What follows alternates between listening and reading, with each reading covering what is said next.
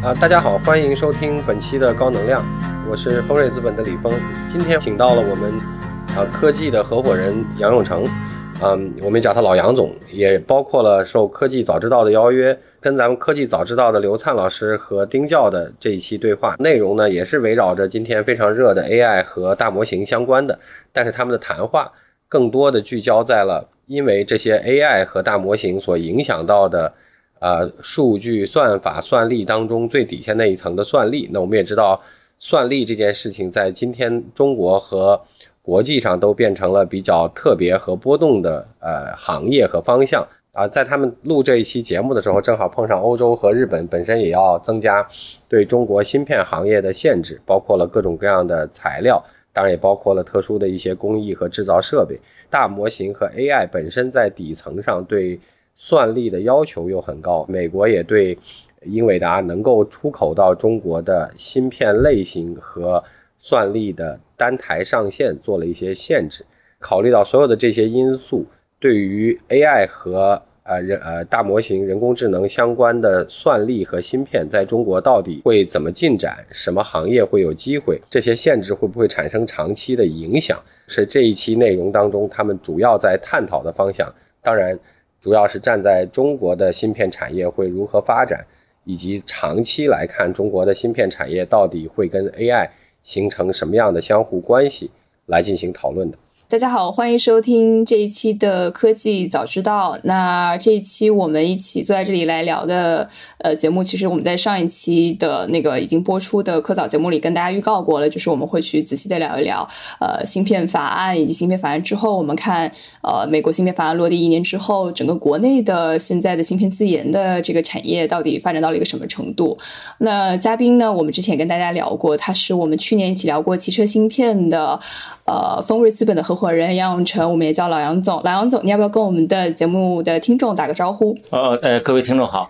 然后这期节目我代班的原因，也是因为我们现在在北京的另外一个呃节目的主理人戴安，他其实嗓子不好，可能大家听到了。戴安，你也跟大家打个招呼。Hello，大家好。今天其实来聊芯片法案这个话题，是因为实际上就是我们录制的这个时间的上一周，呃，当时是说欧洲有出台一个就是芯片法案，算是正式落地。呃，然后那个涉及的金额大概是四百三十亿欧元。然后，其实我当时听到这个消息之后，也跟我们内容的小伙伴，包括一些我们了解的，就是国产芯片的从业者去沟通。好像这个法案落地之后，嗯，并不一定直接意味着对中国会形成影响，但是有可能因为。呃，如果我们想想之前美国，包括日韩，然后以及荷兰，呃，目前对国内的一些半导体设备还有材料的这个呃出口的限制，那么有没有可能欧盟的这个法案会进一步加剧这个影响？然后大家可能顺承下来就会去想说，呃，国内的这个芯片自研到底现到了一个什么阶段？然后 AI 本身这个火热，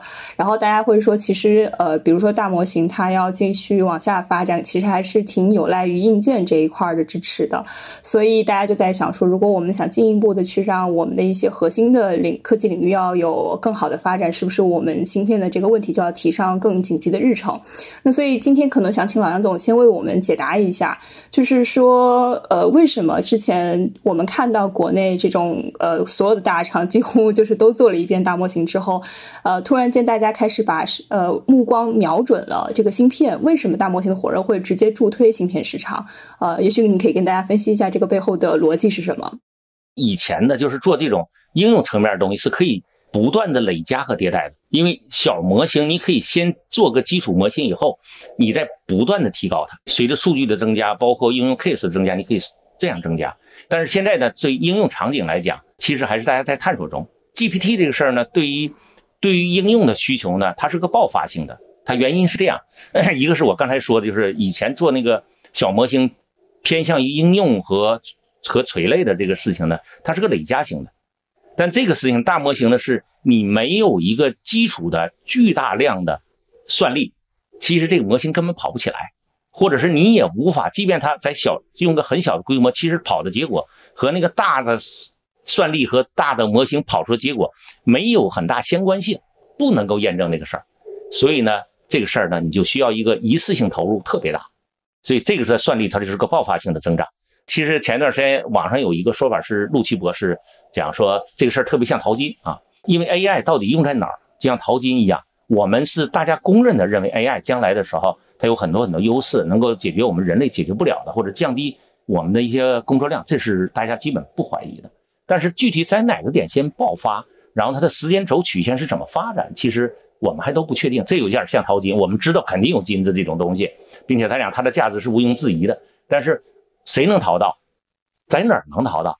什么时间能淘到，我们不知道。所以呢，就您是说这些公司它投入了大量的这个。算力资源投入了金钱去研发，但是我们不知道最后产出是什么，结果是什么？不知道。呃，这就这个本质上有点像科学家发明的东西。其实我们现在埋没在应用领域没有应用的科学发明，其实有很多。这个是有有需要这个整体的一个经济发展，呃，整体人类的需求发展，还有机缘巧合。对，所以那，这个事情呢，所以说呃。另一个办法就是说，在这个不确定的时候，它首先火热的是什么？是开采金矿的工具嘛？说这个事情呢，可能需要卖铲子的，呃，卖工具的牛仔裤卖铲子。但是我觉得呢，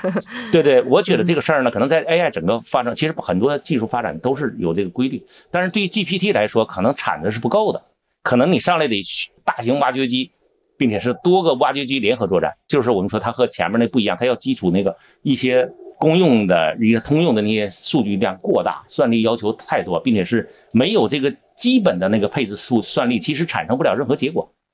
所以这个情况就是它需要大量的挖掘机、大量的工业设备才能够搞得定。但是你可以反应过来想，这个事情可能肯定是大厂的游戏，或者是有志于有能力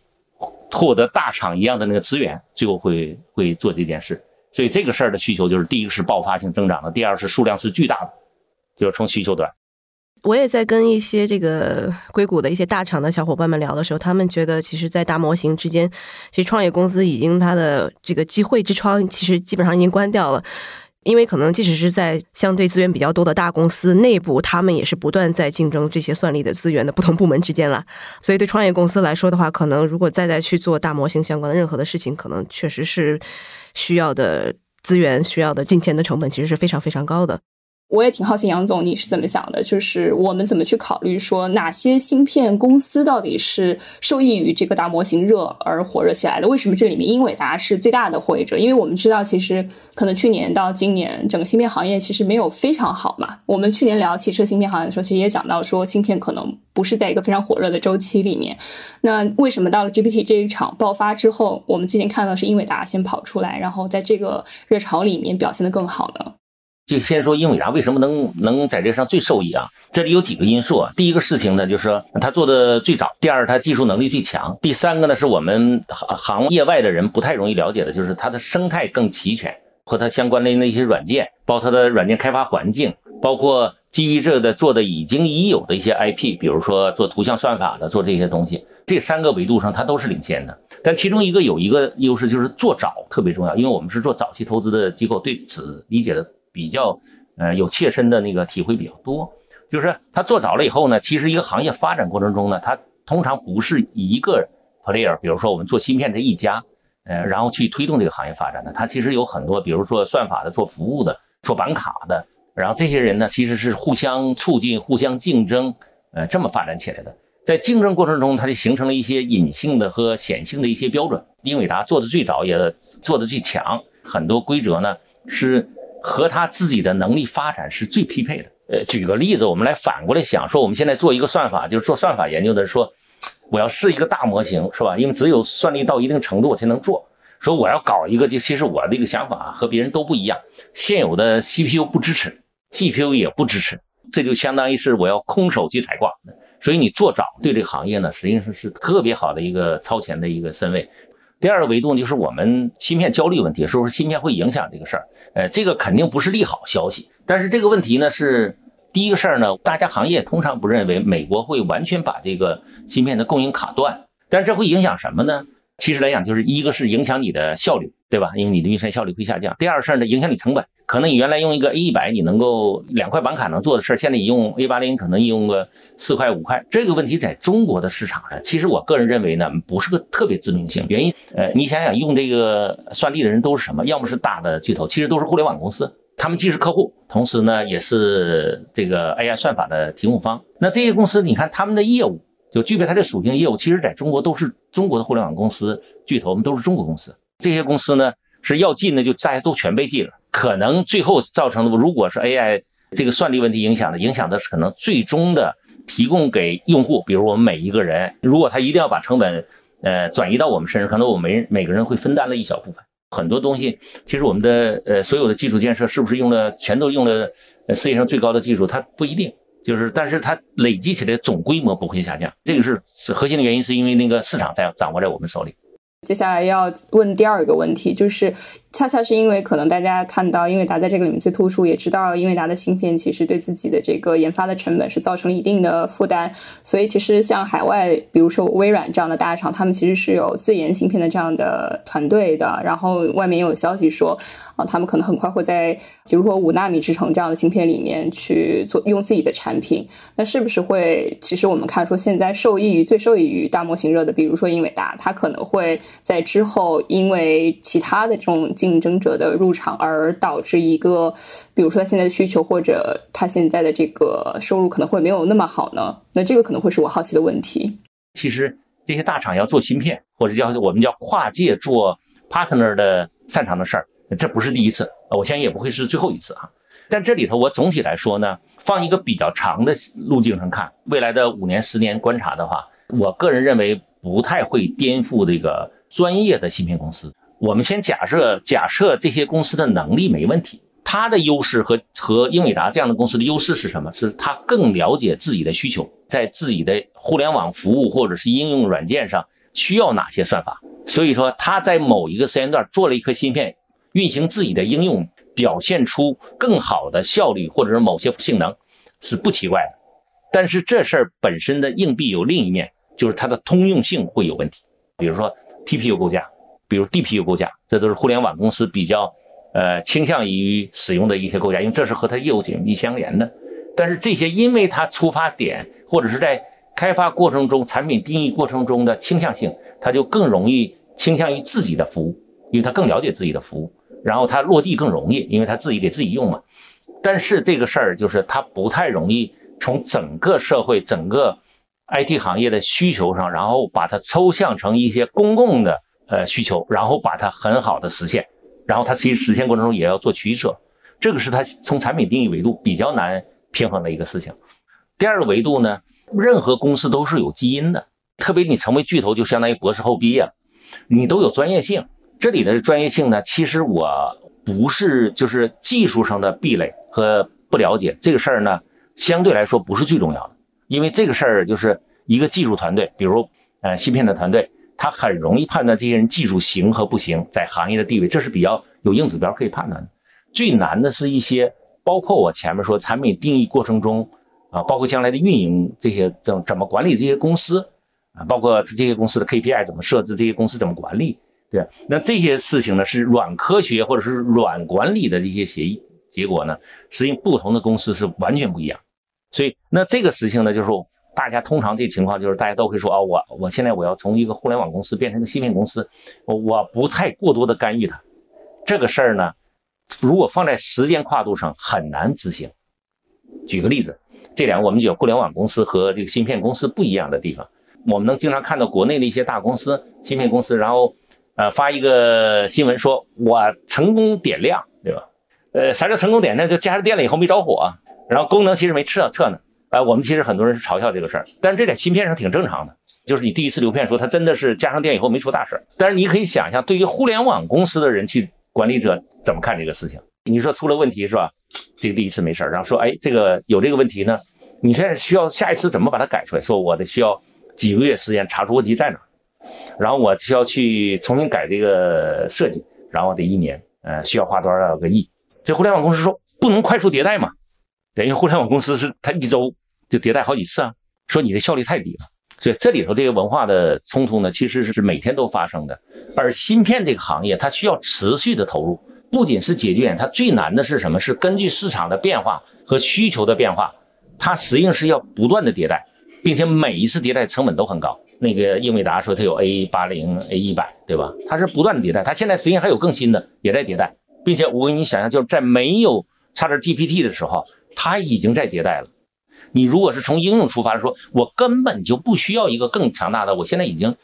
足够了。说我为什么要还得投个？这都是因为它不是小钱呢。你看，就是说所有的做这个呃 CPU 的 PC 这个这种构架和服务器构架的 CPU 呢，基本是就那么一两家，然后或者一点五家，然后其实手机行业里头也是硕果仅存的几家，所以我觉得不那么容易。看了寒武纪之前就是最近的一个报告，其实他们就是做那个通用型智能芯片的嘛。我觉得国内的厂商其实在这一块还是有储备的。但我们之前就是我跟达爱也也是在跟内部的小伙伴交流的时候，大家就说好像有听到可能国内会有大厂担心说是不是我们芯片那个产能不够做不好。你觉得中国的科技企业就是尤其是涉及到 AI 三零这一部分的，他们应该他们现在正确的去应对这种可能有的芯片焦虑，他们正确的方法应该是什么？嗯。第一个事儿呢，就是任何说发展之路其实是都是不顺畅，特别是你作为追赶者，所以这个事儿呢，其实要要本着这个持久战的一个去做这个事情，并且这个持久战呢，我并不是认为是这个芯片公司，比如比如说寒武纪这样的，他们要孤军作战，其实这涉及到政府的整个的资源调控，也涉及到投资链上，包括我们这些人。总体来看，其实这种追赶成功的案例其实是不多的，在全世界。但是现在我们面临这么几个，第一个我们刚才说就是在在短期内看全球的产能其实有限的，所以呢这个时间段呢，其实我们要多给这些公司社会力量的倾斜。第二个事儿呢，就是最核心的事儿还是要坚持，要把这个事情看成就是放在一个整个民主产业的这个大的那个目标下去思考这个问题。世界上是呃出现了很多重复造轮的这个事情，其实你回头一想说你经历的多，你会觉得其实这是个客观的需求。所以我觉得是因为。国际的这种美国的限制啊、制裁呀，或者是说包括欧洲、包括其他所有的地方，就是大家呢，呃，更想建立自己比较独立的产业链。这个事情其实来讲，对这种追赶者其实是个在局部看啊，就这一个事情来看，是个利好的一个消息。就至少他有机会去验证自己，有机会在区域性来看呢是利好。对。嗯，我我我我看到之前这个灿灿做的一个调研是，您当时采访好像您投了几家公司吧，然后讲了这个日本限制韩国几家呃对出口的这个材料的问题，对对对，能不能帮我们分享一下这个故事？呃，是这样，其实那个时间段就是日本去限制了那个韩国的那个光刻胶嘛，那个材料端呢，其实日本的占比较大的份额，有光刻胶啊，然后一些。清洗剂啊，什么这种东西，其实好好多就是这种精细化工的，它特别多。材料设备这这关呢，本质上就是说，我们从和我们自己的产业发展过程历史和我们的实力来讲，是中国制造最厉害的地方。但是以前因为这个发展我们介入的比较晚，这块是滞后的，所以现在被卡脖子卡的最狠的就是这一块。因为我们的基础能力在，就是你你能看到，比如说，呃，以前的很多东西，呃，我们都被卡的，其实现在都解解决或或逐步解决了。比如说我们发动机。对吧？航空发动机、大型舰船的那个呃燃气发动机，其实我们都解决了嘛，对吧？所以这个事情其实还是有很大机会的。设备的设备的东西是相对来说比较好逆工程的，因为这些设备就是你可以参考它嘛。最差的情况我们可以拆开以后，拆了一台然后明没有仿制出来，对，仿制了以后发现它性能差很多，但是你你总有可参考的地方。但是你要把一个芯片反工程说把它拆解开，然后这很难，即便你做完了以后，你很难再重新设计。现在我们的设计方面的能力的积累，相对来说有一点小乐观，就是这方面我们其实布局不错的，对吧？就是它的使用是被遏制了，但是不是说技术丢了。比如说海思，其实在它被制裁之前，其实能生产很多芯片，几乎手机上的主要的芯片，所有的它都能生产，都能设计。哎，那这个情况来讲，在设备这端被呃被卡脖子呢，其实带来一个小许的一点好处，就是我们那些方锥厂，因为我们具备一定方锥厂的能力，如果完全没有，我们就很难了。这也是本质上为什么我们之前的那个设备公司发展的很差，就是因为我原来没地儿去试。那现在呢，因为我们的方锥受制裁也很厉害，呃，所以说我们自己呢就是愿意试自己的。对于方锥来说是个弯道超车的机会，或者是解决自己的备份的方案的机会。有了这个机会，你就可以去迭代。所以说这个事儿，我觉得放在一个稍微中等长度的时间里头，它是可能解决的。呃然后在材料的问题，其实材料本质上就是哪种材料我们完全没有。就门儿都没有啊，大概率没有，因为很多材料就包括日本的很多半导体的材料，比如特种气体材料，包括硅的晶圆这个材料，其实它原材料很多来源于中国，因为中国化工也是呃，就是总产量来讲也是世界排在前列的。我们是原材料提供国，所以说材料上的如果说要卡脖这事儿，实际上是个互相伤害的事儿。那我们的问题是什么？是我们精细化和纯度还不够。就是毛利率低的，所以那这个事情来讲，不见得对谁伤害大。所以这个事儿呢，精细化工的事儿呢，既有 know how 的问题，同时也有实践摸索的事儿，就和那个设备那个，所以说有实践的机会和时间积累，大概率这事儿能解决。就是我们要有这个战略定力，要持久战，我是比较乐观，认为它是能够成的。那我们刚刚就就您刚刚讲的三个部分，我们再拆开具体的、细细的聊一聊。因为在芯片的这个材料这块，您您也有投过一些跟这个方向相关的公司嘛？我印象里就是我我整理材料的时候有看到过哪些材料？你觉得在进一步就是精细化的过程当中，它其实是国内的这些产业有以后会有优势的？具体而言，会是哪些材料呢？第一是有一些新材料，其实在发明啊，在进展。比如说，我们举个例子，因为汽车呃新能源车的那什么，就大家对这个碳化硅和氮化镓比较熟。那这个行业实际上我们在在追赶过程中，其实性能就和呃美国的科瑞啊，以前的叫科瑞，其实的水平其实比较接近了。呃，然后我们的产能呢，其实如果现在从投资的产能，其实呃可能要大于它那个实际现在他们拥有的产能，这是中国大工业的特点。另一个事儿，比如说有些新的发展的一些材料，比如说。下一代的那个宽禁带的，就是功率半导体这个材料，比如说氧化镓，国内的几个学校和他们也在创业的公司呢，其实和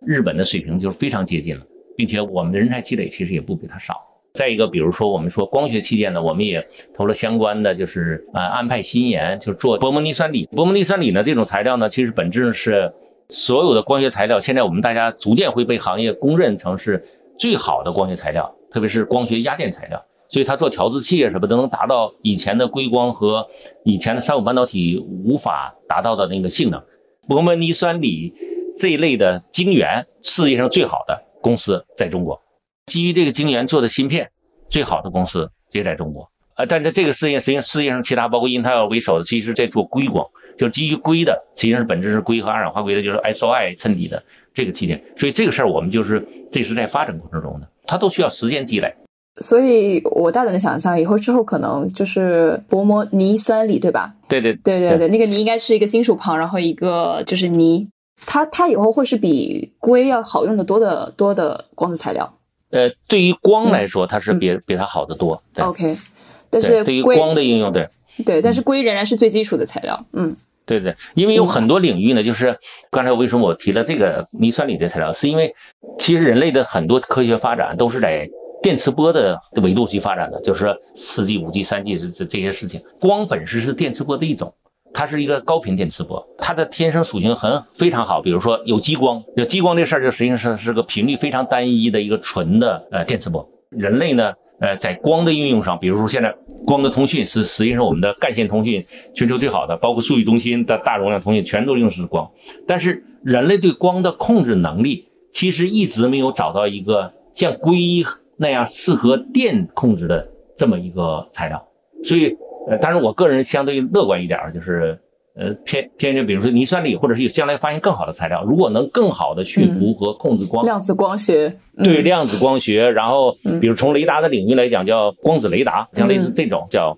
微波光子学，这是一个门类，所以在这个阶段来讲，那就不是我们在追赶，我们和世界呢是同步的，甚至我们在某些领域是 leader。对，弯道超车，嗯，对对对，换道超车，甚至是对，对对对对，或者我重新修一条路都都过得去，对，都是这样。那我们我们接下来进入到就是说，可能大家现在普遍觉得相相对有难度的，首先是可能外界问的最多的是，比如说我们要做一台自己最先进的光刻机，可能要到什什么时候？然后大家又会觉得说，光刻机对整个制造的这一块的环节是起着非常重要的这样的一个影响的，它会不会影响到我们接下来芯片的这个制成？嗯，这里头有几个事儿。第一个事儿呢，就是就是越具体的越不好猜哈。就单独一个其实很难猜，因为其实整个的就包括光刻机的发展历史和其他科学发展历史，呃，其实中间都有一些偶然的。比如说有个天才的一个工程师或者天才一个科学家，然后呢，再一个呢，呃，最终突破点也不一定要在光刻机上啊。但是我想说一个现在我们能看清的事儿，就是什么？就是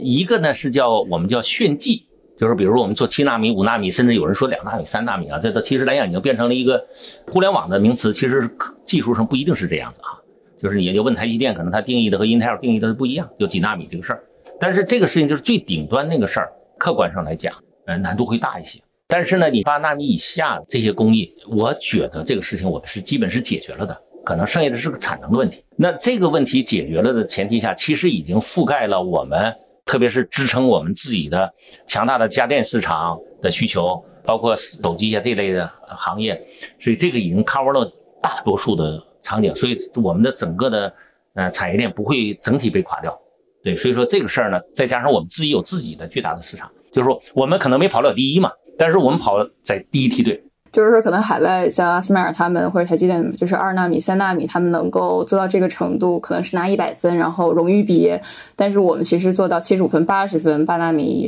呃以上的这些，我们做好之后，我们也能够正常找一份工作，然后正常养活自己就是可以了。对对对，是是这样，是这样的。就是举个例子吧，就是就是我们现在所有家电品牌这样说起来，可能嗯不高兴或不一定接受，但是我们的电器品牌其实都还没有人可以呃超过或者和苹果站在同一个。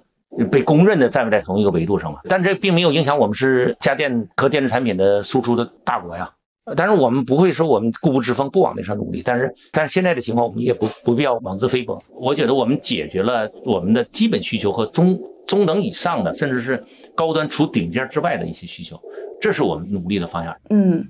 那呃，二纳米、三纳米这样的制程，他们到底是服务于什么类型的产业呢？就如果不是家电，其其实就是更小的那个，就更高制程的，主要是在数字电路上。更具体一点，就是做 CPU 这种。明白。这有两个因素，就是第一个它很复杂，第二个事儿呢，它需要更高的集成度，然后去降低成本和降低功耗。但是其他的东西，比如射频器件、光学器件，那天生的是光学器件，就基本不需要那个纳米这级的，就是亚微米就够了。你知道，因为它波长限制嘛，呃，或者说因为这个事儿被重视的原因，是因为这正好是卡脖子卡的我们最难受的那个地方，就是永远是这样嘛，就是重要性不如紧要性，卡脖子是个紧要的事儿哈，就倒不上来气儿，就是但整个产业的占比上来讲，我们还好啊。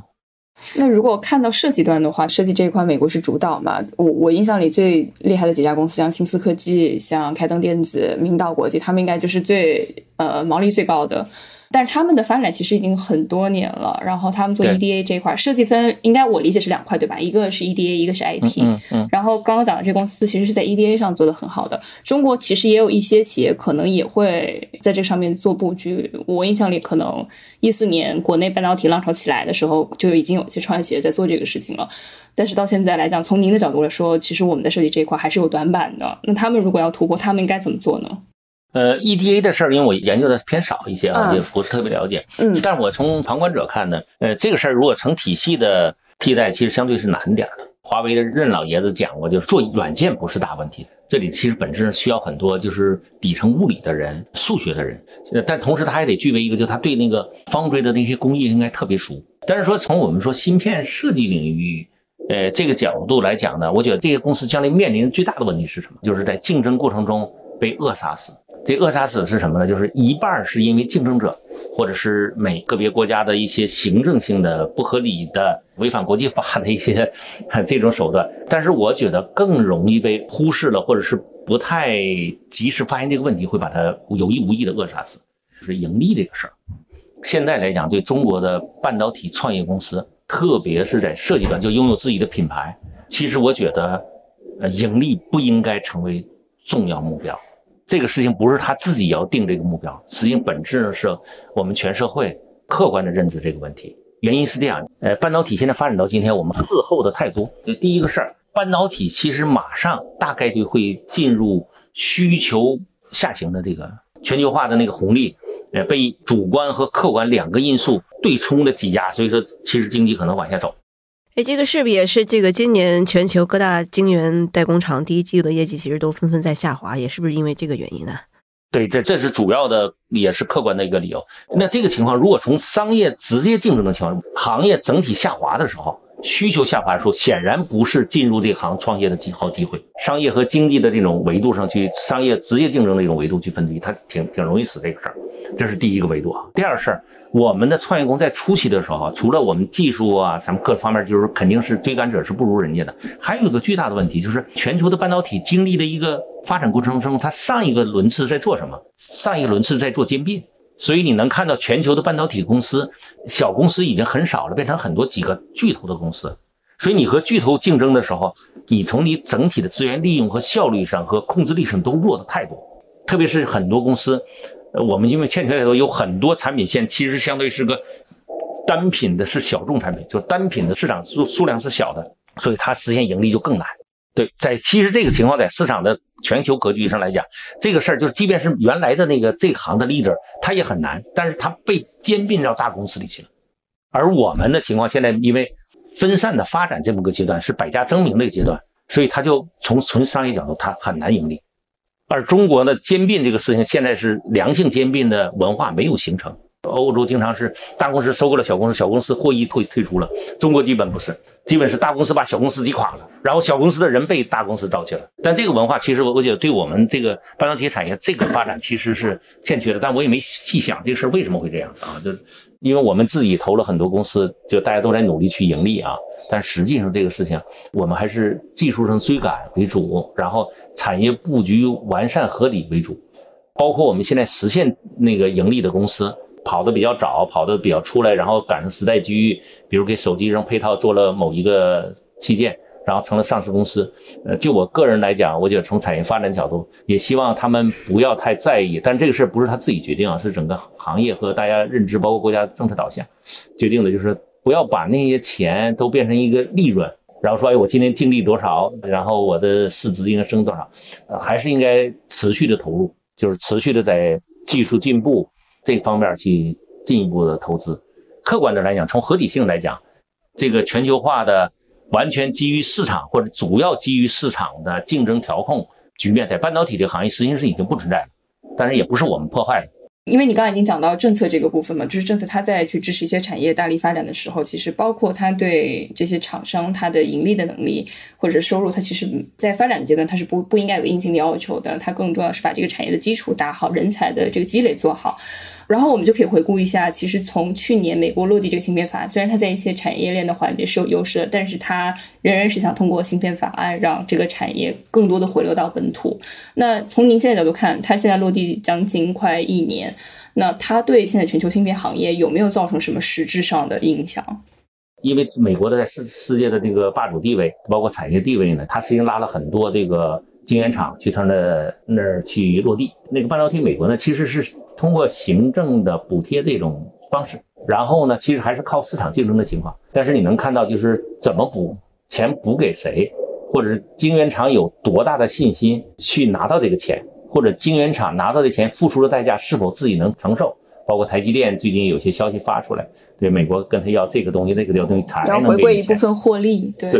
对对对，说那这个事情是不是愿意？所以说。那他出现的问题就和我原来预测的是会在那个后边这个通过市场手段吸引这些公司进来的时候会发生问题。这个问题我觉得对于美国来说也是不特别好解决的。其实当年最厉害的还都是美国公司，家电这种，还包括轻工业这些东西，为什么出美国？它是有它的核心的问题。这本质来讲，它的自己的那个产业环境，这个事儿在那儿实际上是效率是低的。美国人民也不愿意干这个活儿啊！纺织厂其实就是我们说晶圆厂，其实本质是一在很大程度上是一个化工的一个行业啊，因为你一层一层镀各种材料，光刻胶什么的，天天这么。美国人不一定愿意做这事情，连美国人连汽车都不愿意干了。市场的决定已经在几年前就做出来了，就是这些产业离开美国，然后整个产业并没有发生逆转这个选择的这个条件。直接商业手段去竞争的话，其实中国是不占劣势或者是劣势不大的，基本是在半导体这行业用行政手段，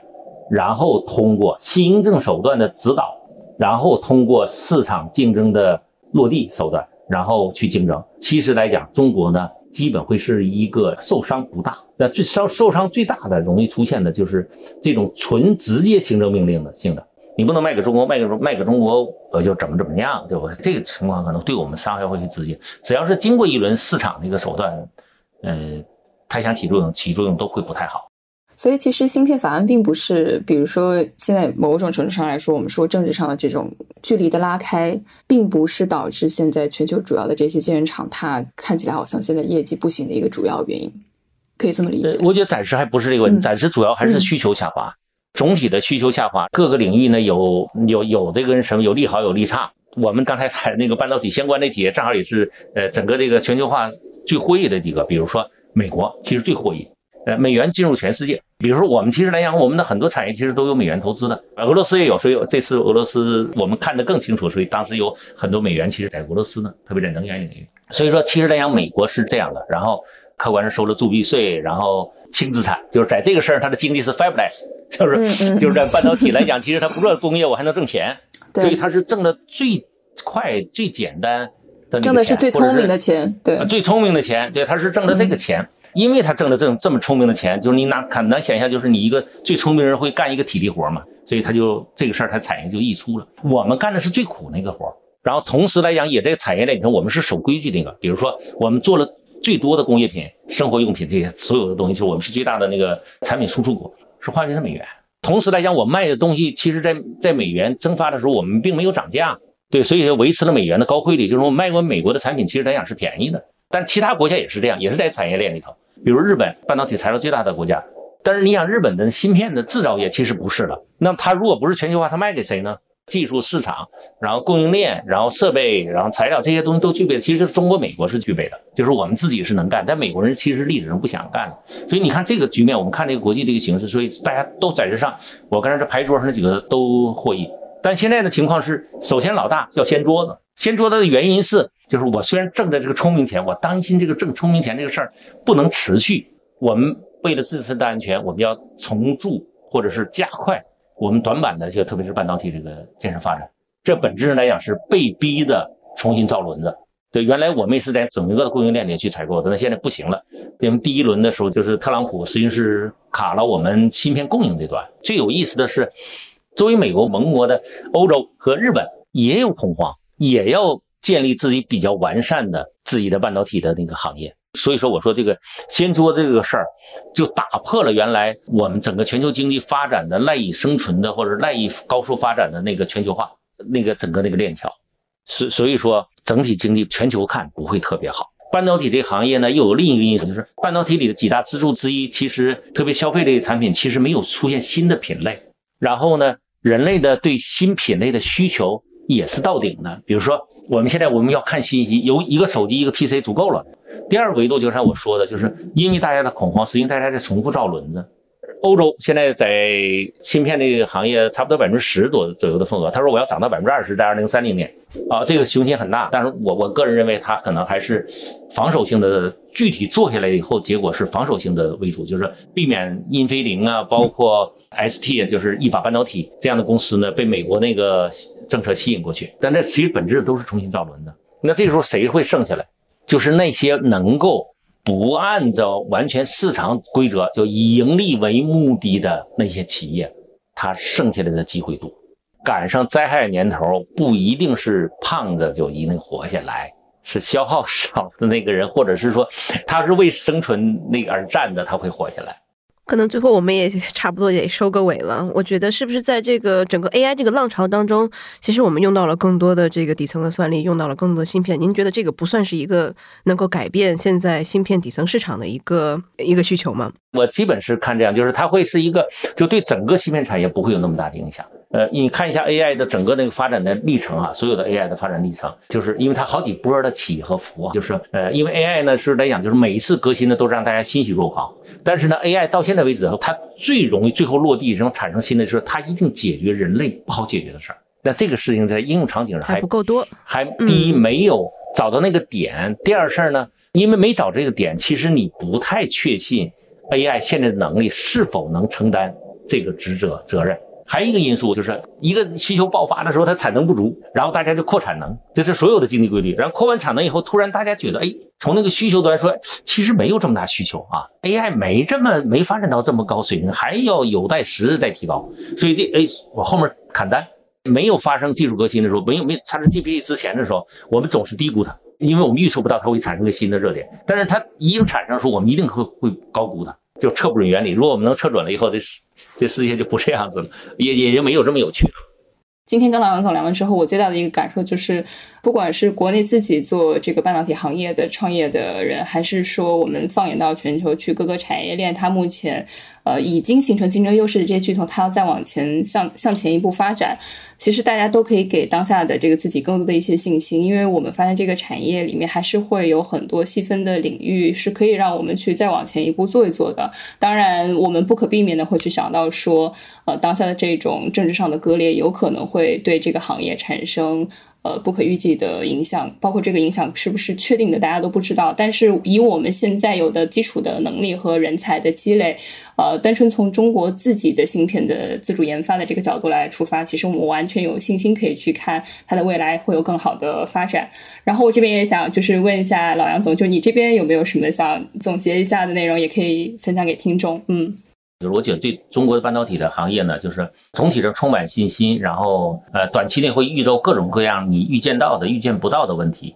这个从这行业要从国家和民族振兴的和产业振兴的这个高度上布局和参与这件事情。然后在看这些创业公司的时候呢，可能它不同的创业阶段和不同的创业的。呃，链条里呢，它可能起到不同的特点，所以我们要保持客观的一些战略定力。比如说，它设计端的情况，产业发展的过程中，它是是这么一个阶段。包括其实，但是家电的时候，当时手机的行业也是这么起来的。所以说，这个情况就是它是个过程，只是唯一让我们遗憾的是。时间并没有给我们更多的时间，但这永远是这样的，就是马后炮的分析呢，利于你总结经验教训，但是事实上来讲总有不足。就是我以前讲过一个给这个创业者讲的话，说，呃，我们每个人都希望是机会给那个有准备的人，但是实际你真正创业者说，大概率情况是机会给了没准备好那个人，因为你永远准备不好，所以。